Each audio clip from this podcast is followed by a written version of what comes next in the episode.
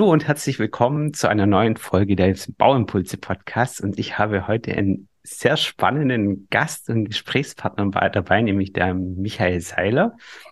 Ähm, das Coole an ihm ist, er sieht sowohl die Brille als Anlagenmechaniker als aber auch als Experte für Lagersysteme, weil er seit Jahren in ganz Deutschland unterwegs ist, das ein oder andere kuriose Lager schon gesehen hat und genau weiß, auf was man achten muss. Und er hat uns hier fünf Punkte mitgebracht und ich habe das noch ergänzt durch einen Bonuspunkt.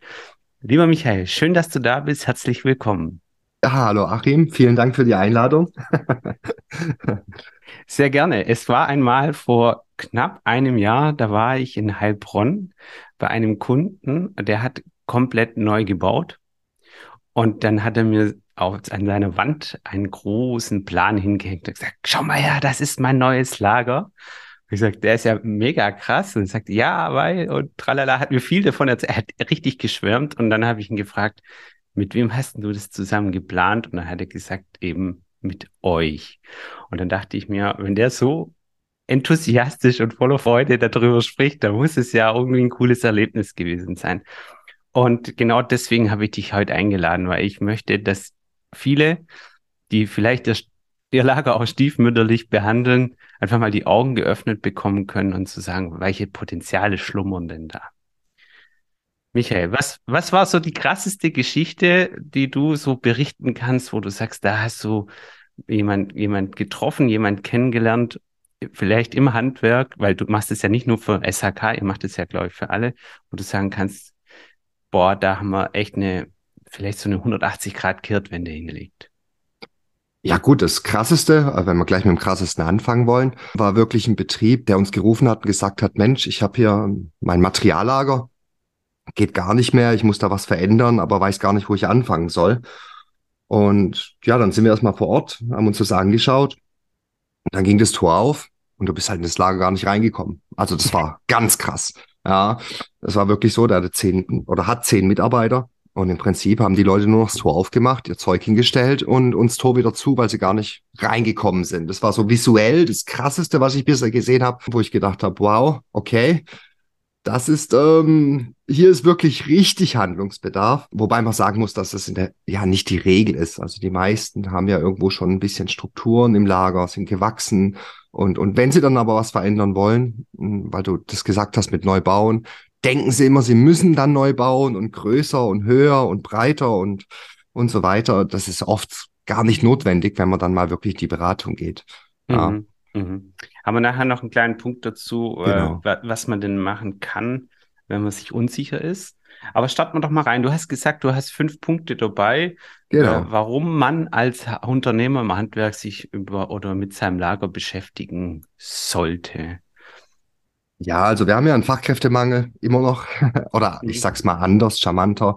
Ähm, es gibt im Handwerk mehr Aufträge, als, als die Betriebe abarbeiten können. Sagen wir es mhm. mal so. Mhm. Na, und, und ja, daher ist, glaube ich, der wichtigste Punkt einfach der Zeitfaktor.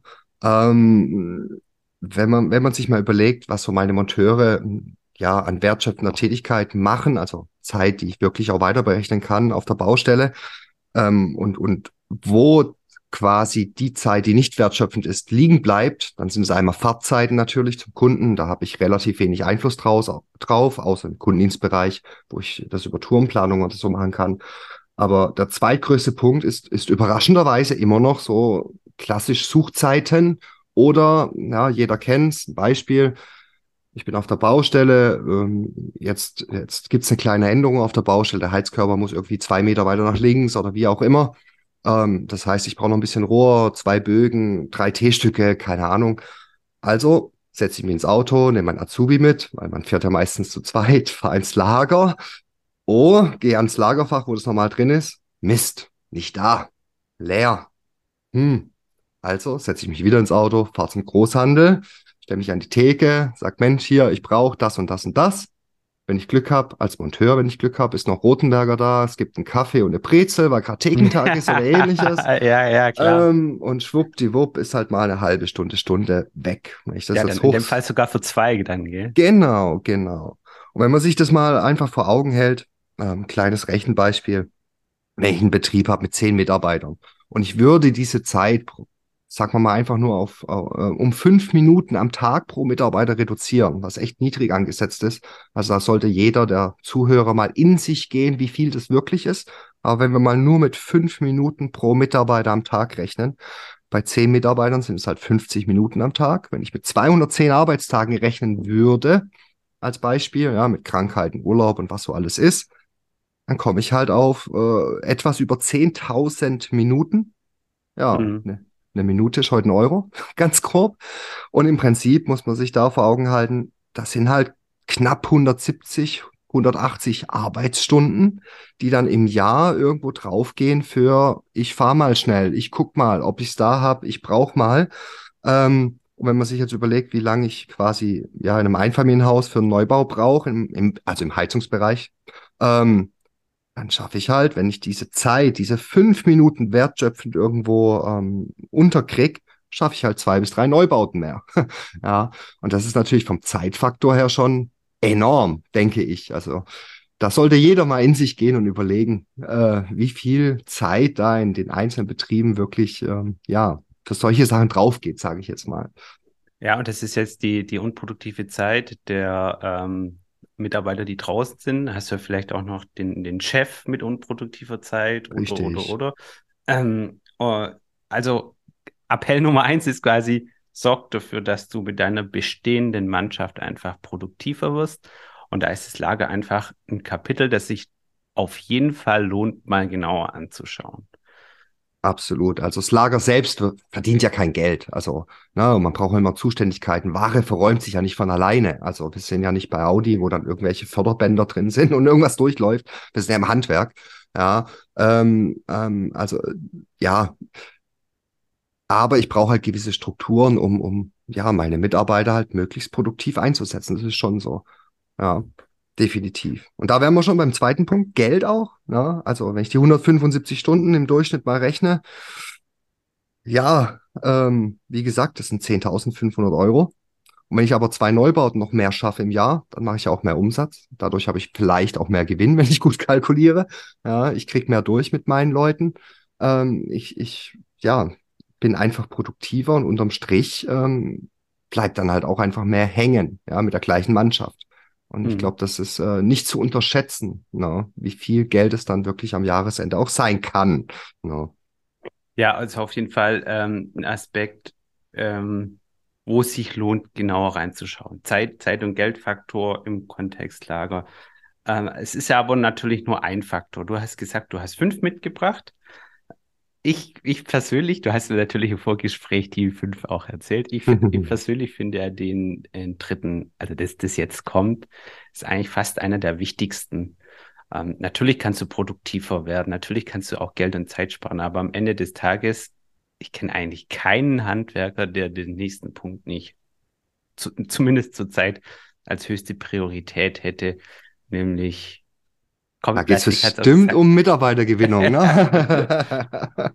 es, geht, es geht bestimmt um Mitarbeitergewinnung und ähm, ich, hat, ich hatte da vielleicht ein, eingangs zu diesem Themenpunkt mit dem Jörg Mosler vor ein paar Monaten äh, auch mal eine Online-Session. Der hat nämlich im Handwerkmagazin eine Umfrage gemacht äh, zum Thema Mitarbeiterzufriedenheit. Was sind Gründe für Mitarbeiter, ist, ins Unternehmen zu kommen? Was sind Gründe für Mitarbeiter, das Unternehmen zu wechseln und zu verlassen?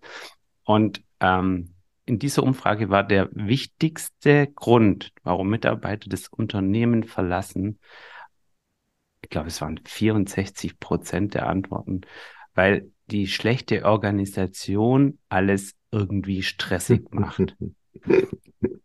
Also ja, es geht jetzt weniger, es geht jetzt weniger darum, dass wir sagen, hey, äh, ich, ich muss jetzt mein Lager äh, nach vorne stellen und sagen, das ist jetzt hier, äh, wenn du zu mir kommst, ähm, ähm, ist es mega, mega, mega, sondern einfach dieses Gefühl, das jemand bekommt, wenn er die Organisation kennenlernt. Und da hast du ja eine Geschichte dabei. Erzähl die doch mal bitte gern.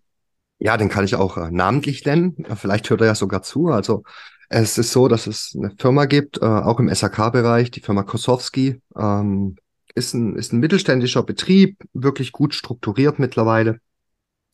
Ja, und äh, Joachim Kosowski hat mir, hat mir erzählt, ähm, als ich ihn mal gefragt habe, so was ist sein Nutzen, ja, er hat gesagt, hey, das Krasseste ist, wenn ich neue Einstellungen habe, ähm, ähm, ich habe einen Bewerber, der sich interessiert, der, der irgendwie gehört hat, ja, bei Kosowski ist, ist es ganz cool und ja, schaue ich mir mal die Firma an. Ja, dann lädt er den in die Firma ein, wie man es halt macht, ja, und geht mit dem erstmal ins Lager. Da stellt er den in Anführungszeichen ja, ab. Das klingt jetzt negativ, aber er sagt dann halt, Mensch, hier, schau dich mal um, ich, ich hole mal schnell zwei Kaffee und bin gleich wieder da. Ja, und ich sag's mal, also ich glaube, er raucht nicht, aber ich sag's mal auf die Richtung, ähm, im Prinzip geht er eine rauchen, holt die zwei Kaffee mhm. und in, in dem Moment steht er der Mitarbeiter quasi in, in, in dem Lager, das sehr gut strukturiert ist und, und schaut sich ja um. Und das hat ja eine mhm. gewisse Wirkung auf den Mitarbeiter. Ja. Mhm. Weil ich meine, alle, alle Betriebe haben irgendwo eine tolle Ausstellung, sind im Büro gut organisiert, das sieht schön aus, das ist warm, da guckt man nach Farben und was so alles, den Gemütszustand ja, noch. Face äh, to the customer, genau. Oh, ganz genau. Weil das ist ja wichtig, das kriegt man ja überall mit in den Medien und überall, also ja, überall ist das ja ein Riesenthema. Aber meistens halt ist es im Lager halt ein bisschen anders. So, und ein Monteur, der hält sich halt nicht in der Ausstellung vorne auf. Ja, mhm. der geht ins Lager, weil er Sachen braucht. Teilweise sind die Pausenräume auch da irgendwo und die Toiletten für die Mitarbeiter, also für die Monteure. Mhm. Ja, und wenn da natürlich überall das Zeug rumsteht und, und er quasi über Kisten steigen muss, damit er irgendwo hinkommt, ist es natürlich nicht förderlich. Und wenn ich einen neuen Mitarbeiter habe und er sieht, äh, wie gut ein Betrieb strukturiert sein kann, und jetzt übertreiben wir es mal, da fährt vielleicht sogar noch so ein Staubsaugerroboter rum, haben wir auch mhm. Betriebe, wo das mhm. machen, ja, dann hat es eine Wirkung auf den Mitarbeiter, wo man erstmal denkt, wow, der Laden ist gut strukturiert. Ja. Mhm. Und dann geht er natürlich sehr viel positiver in das Gespräch rein, in das eigentliche Vorstellungsgespräch und eigentlich ist die Entscheidung dann oft schon klar, weil er hat sich ja vorher schon entschieden, dass er sich die Firma angucken will. Ähm, und das mache ich ja nicht, wenn ich nicht da auch anfangen möchte, sondern Grundfeuerchen, sage ich jetzt mal, mhm. eine Grundflamme ist ja da und wenn dann äh, ähm, dementsprechend ja ich so strukturiert bin, hat es einen unheimlich positiven Effekt. Also er hat äh, dadurch schon den einen oder anderen Mitarbeiter gewinnen können und äh, tut sich dadurch natürlich viel leichter. Natürlich kriege ich nicht nur durchs Lager neue Mitarbeiter. Ich Nein, muss natürlich, natürlich viel drumherum aber, machen, aber, aber das aber, ist ein sag, Punkt. Ich, ich würde ich würde jetzt ich es jetzt mal andersrum machen. Wir wollen ja hier im Podcast ja auch ein bisschen Augen öffnen und Impulse mhm. setzen. Und wenn du jetzt das gehört hast, diese Geschichte gehört hast und du ähm, hast ein Unternehmen und denkst dir nachher, was passiert denn, wenn ich jetzt einen neuen Bewerber aktuell jetzt gerade in der Sekunde in mein Lager stellen würde? wie, wie würde der dann nach Hause gehen heute Abend? Würde der dann drüber berichten bei seinem Partner, zu Hause so, es war ein Unternehmen, kann ich mir gut vorstellen, oder würde nach Hause gehen und sagen, ja, bei dem ist das Gras auch nicht grüner wie bei uns, weil im Prinzip. Und deswegen ist es ja eine mega Chance, ja. Und ja. Ähm, darüber nachzudenken, das zu strukturieren. Das, also ich habe ja eingangs gesagt zu diesem Punkt, das ist, finde ich, einer der coolsten Punkte, darüber nachzudenken, was kann ich verbessern, weil wenn du so, so dann so Mitarbeiter gewinnst, die haben ja auch ein gewisses Bestreben dann nach Strukturiertheit, Organisation. Und vielleicht schreckt es ja auch einen Chaoten ab, ja, dass er sagt, oh je, oh je, da wird es ja sofort sichtbar, wenn ich wie heißt das mal gesagt, die Latte irgendwo hinten ins Regal stelle und die dann Kinder bekommt, ja? Genau, genau. Und, und, du signalisierst ja auch, hey, wenn du bei mir arbeiten möchtest, dann erwarten wir auch eine gewisse Struktur und Organisiertheit von dir als Mitarbeiter. Das ist eigentlich ein super cooles Signal. Ähm, was ist denn dein nächster Punkt auf deiner Liste? Ja, das war jetzt eine schöne Überleitung, Achim.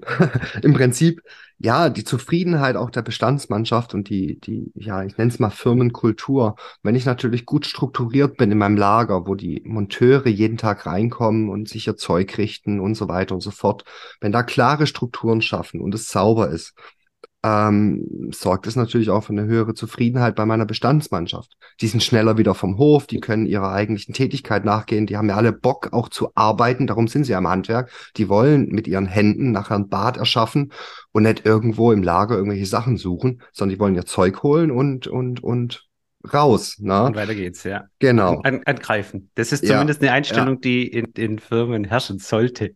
ja, das, das denke ich ist aber auch so. Also da sind wir im Handwerk, können wir, glaube ich, mit stolzer Brust schon sagen, dass die Leute, wo da arbeiten, auch so, so gepolt sind.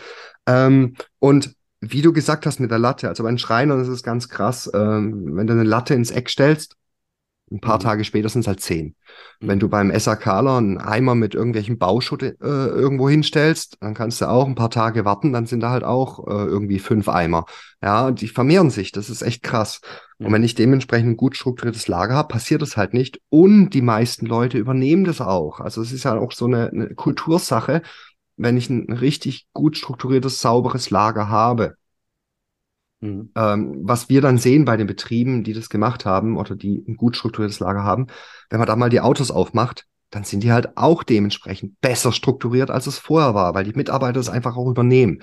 Mhm. Ähm, Im Prinzip, weißt du, man schämt sich auch ein bisschen davor, äh, das Auto aufzumachen und da ist alles kreuz und quer und dann sehen das die Kollegen. Und wenn ich dann, wenn ich ein super strukturiertes Lager habe, dann ja noch mehr. ja, ja, ja, natürlich. Ja. Das ist auch, das ist auch eins dieser Aushängeschilder, wenn man es so betrachtet. Genau, genau. Okay. Ja. Ich finde, ich finde das, ähm, ich meine, das passt sehr gut zum dritten Punkt. Du hast recht, das ist eine super coole Überleitung. Ich hätte jetzt, ich weiß nicht, sag mal mal schnell deinen Punkt Nummer 5, weil mir ist da gerade was eingefallen. Ähm, und nicht, dass ich da jetzt sag mal, du schnell deinen Punkt Nummer fünf, bitte. ja, der fünfte große Punkt, also es gibt ja viele kleine Punkte, aber der fünfte große Punkt ist eigentlich so die, die Prozess- und Struktursystematik. weißt du, ich habe ja einen Meister und, und einen Chef und so weiter. Ähm, oder meine Projektverantwortlichen, die sind ja hochqualifizierte Mitarbeiter, mhm. ähm, die sich um wichtige Themen ja auch kümmern sollen. Also mhm. sprich um den Kunden oder die Weiterentwicklung der Firma. Als Inhaber muss ich mir immer die Frage stellen, Mensch, wo will ich mit meinem Unternehmen in drei, fünf, zehn Jahren stehen? Was muss ich mhm. dafür tun? Mhm. Ja, das ist ja eigentlich das Wichtige, was ein Unternehmer ähm, im Kopf haben muss. Mhm. Leider ist es so, wenn das Lager recht unstrukturiert ist in vielen Betrieben, äh, da hat der Chef gar nicht die Zeit, sich darum zu kümmern oder das im Kopf zu haben, weil der muss halt abends eine Stunde durchs Lager gehen und zweieinhalbtausend Lagerplätze angucken. Was fehlt denn heute? Was muss ich denn noch bestellen, damit meine Leute gut arbeiten können? Oder der Meister. Ja, und das hält ihn natürlich von seiner eigentlichen Tätigkeit ab. Und ähm, im Prinzip wenn ich gut strukturiert bin, geht das Ganze weg von so einer, so einer, ja, Erhol, zu einer Bringschuld. Weißt du, wie ich mhm. meine? Die ja. Informationen müssen eigentlich ähm, recht simpel und einfach zu demjenigen kommen, der bestellen soll. Und, und soll, eigentlich soll es auch so sein, dass theoretisch jeder bestellen kann. Auch jemand in der Verwaltung, der den Beruf nicht gelernt hat.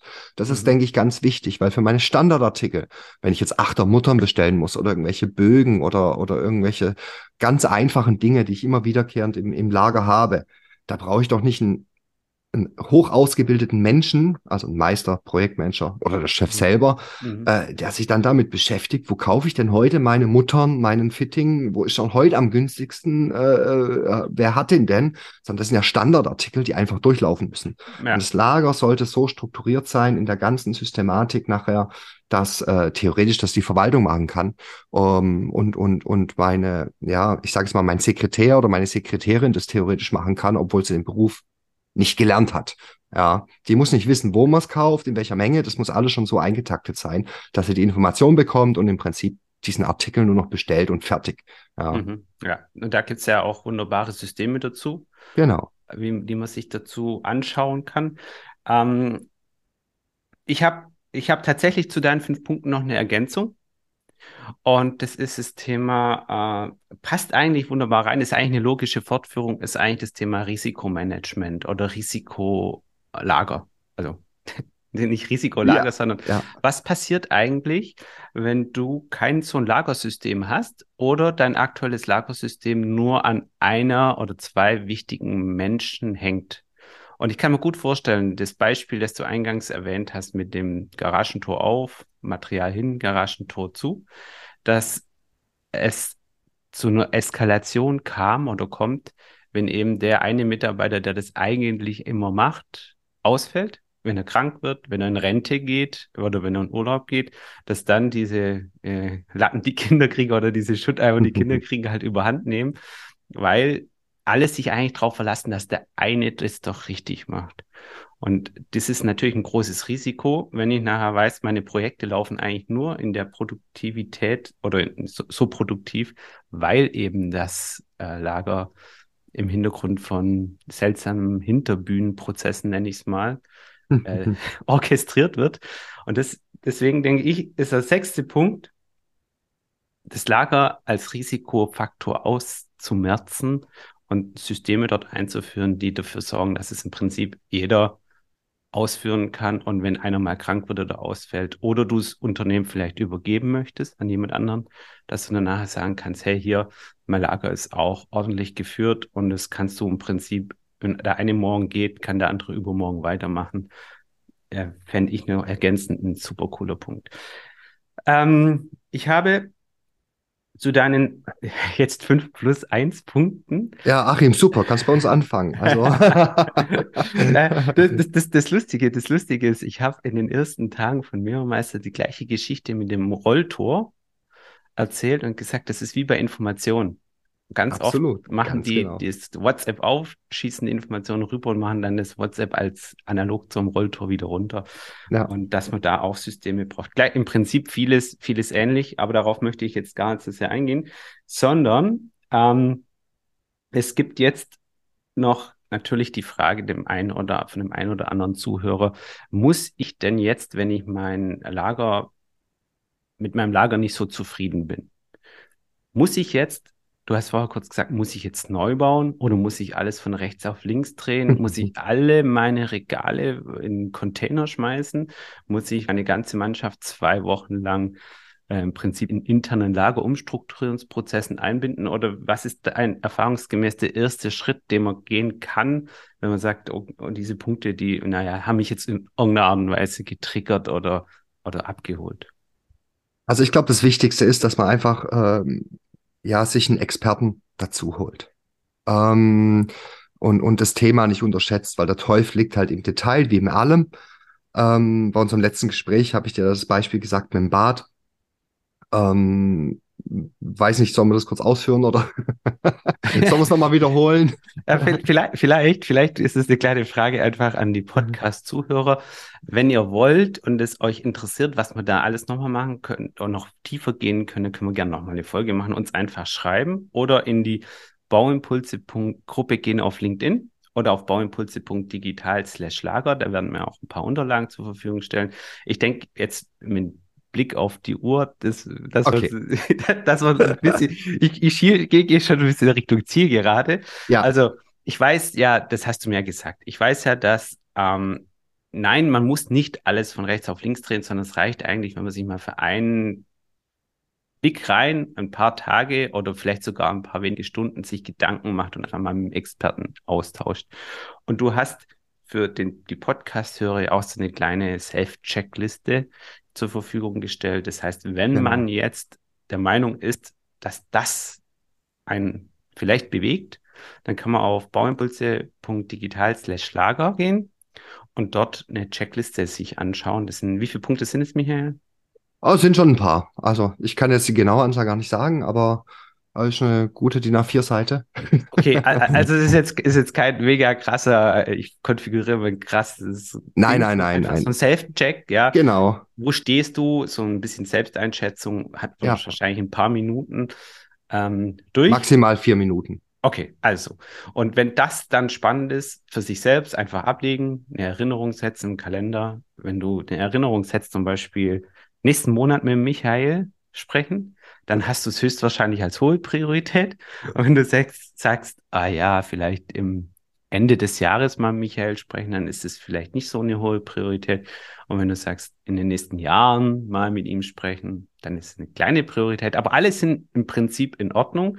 Und das war, finde ich, ein ganz wichtiger Punkt im Vorgespräch. Deswegen bringe ich es jetzt noch schnell an. Es ist ganz oft so, dass man nicht neu bauen muss, sondern dass man im bestehenden einfach optimieren kann. Absolut, absolut. Okay. Also das ist auch äh, ganz oft das, was wir feststellen bei den, bei den ähm, Betrieben, dass man das so im Kopf hat und oh Gott, dann brauche ich einen Bauplatz, neues Gebäude, das und jenes. Wenn man Strukturen schafft ähm, und eine gewisse Fläche zur Verfügung hat, also wenn ich nur eine Garage habe und ich habe zehn Mitarbeiter, also eine Autogarage, dann wird's natürlich eng. Ja, aber wenn ich schon äh, ein gewachsener Betrieb bin, das ist ja oft so über mehrere Generationen, zweite, dritte Generation, ja, ja dann ja. ist ja der Betrieb in den Mitarbeitern gewachsen, im Material gewachsen, in allem. Ähm, wenn ich dann ein, einfach einmal schaue, okay, wie sind meine Gegebenheiten, wie kann ich umstrukturieren, wie kann ich Prozesse anders aufsetzen, wie gehe ich mit dem Material auch um, was habe ich an Softwaremöglichkeiten, ähm, äh, da lässt sich wirklich ganz oft der Betrieb ähm, sehr gut optimieren und ich spare mir diesen, diesen Neubau und ich muss auch nicht alle Regale neu kaufen. Man muss natürlich immer schauen, was habe ich, was kann ich wiederverwenden, was ist sinnvoll für diese Artikel zum Lagern, habe ich da schon die passenden Regale. Also es geht nie darum, einfach Regale zu verkaufen, das ist nicht das Ziel. Es geht darum, ein Lager zu planen und nicht Regale zu planen. Das ist ein mhm. ganz, ganz wichtiger Punkt. Also viel Prozessthemen auch. Wie gehe ich mit Kommission um? Wie gehe ich mit Retouren um? Wo habe ich mein, äh, mein Entscheidungsregal für den Chef? Und, und, und. So. ja, ich merke schon, ich merke schon, wir, wir trinken den tiefen und, so, darum, genau. Ähm, ja. Ich habe ich hab noch einen Punkt, denn, also neben dem, du musst nicht neu bauen, habe ich noch einen anderen Punkt, den ich glaube, der super wichtig ist, dass die Lagerprozesse, die da kommen, so gebaut werden sollten, dass sie von den Artikeln dynamisch oder wie, wie, wie, nenn, wie nennst du das, herstellerunabhängig sind, dass man sagen kann. Ja, genau. Ja. Also Orkan-System, mit dem wir äh, da sehr eng zusammenarbeiten, ist ein 100% ähm, Händler- und Herstellerunabhängiges System. Ich binde mich nicht an meinen Großhändler oder an, an ja, also ich als Kunde entscheide, wo kaufe ich es, in welcher Menge. Das wird hinterlegt und ist äh, zu 100% Lieferanten- und Herstellerunabhängig. Das heißt, ein ganz komplett wichtig. eigenes System, wo ja. keine, keine hintergelagerten Vertriebsinteressen stecken, sondern du sagen ja. kannst, dieses System ist für den Handwerker gedacht. Ähm, ja, also wenn dich das jetzt interessiert hat, lieber Podcast-Zuhörer, dann kannst du, wie gesagt, schnell gerne auf bauimpulse.digital slash Lager gehen, dir diese Checkliste anschauen oder dich direkt an Michael Seiler wenden. Äh, die Kontaktdaten werde ich auch in die Show Notes packen. Und ansonsten ich habe es ja schon kurz erwähnt, wir haben die Bauimpulse-Gruppe auf LinkedIn. Da freuen wir uns immer über Fragen, Mitglieder, die dazukommen. Aber wenn du, wenn du selbst jetzt das gehört hast und denkst, oh, da habe ich eine spannende Geschichte dazu zu erzählen oder ich habe ähm, auch einen spann spannenden Beitrag für den Podcast, auch dann gerne melden. Wir sind immer offen für gute und spannende Podcast-Ideen. Michael, ich bedanke mich bei dir dafür, dass du dir die Zeit genommen hast, diese Erfahrung mit uns hier zu teilen. Dass du Sehr gerne, Achim. Dass du uns die Checkliste zur Verfügung stellst. Und vielleicht machen wir ja irgendwann mal nochmal eine Folge, wo wir ein bisschen tiefer in die Themen gehen, die wir jetzt nur angerissen haben. Vielen Dank und eine schöne Woche. Tschüss. Gleichfalls. Tschüss.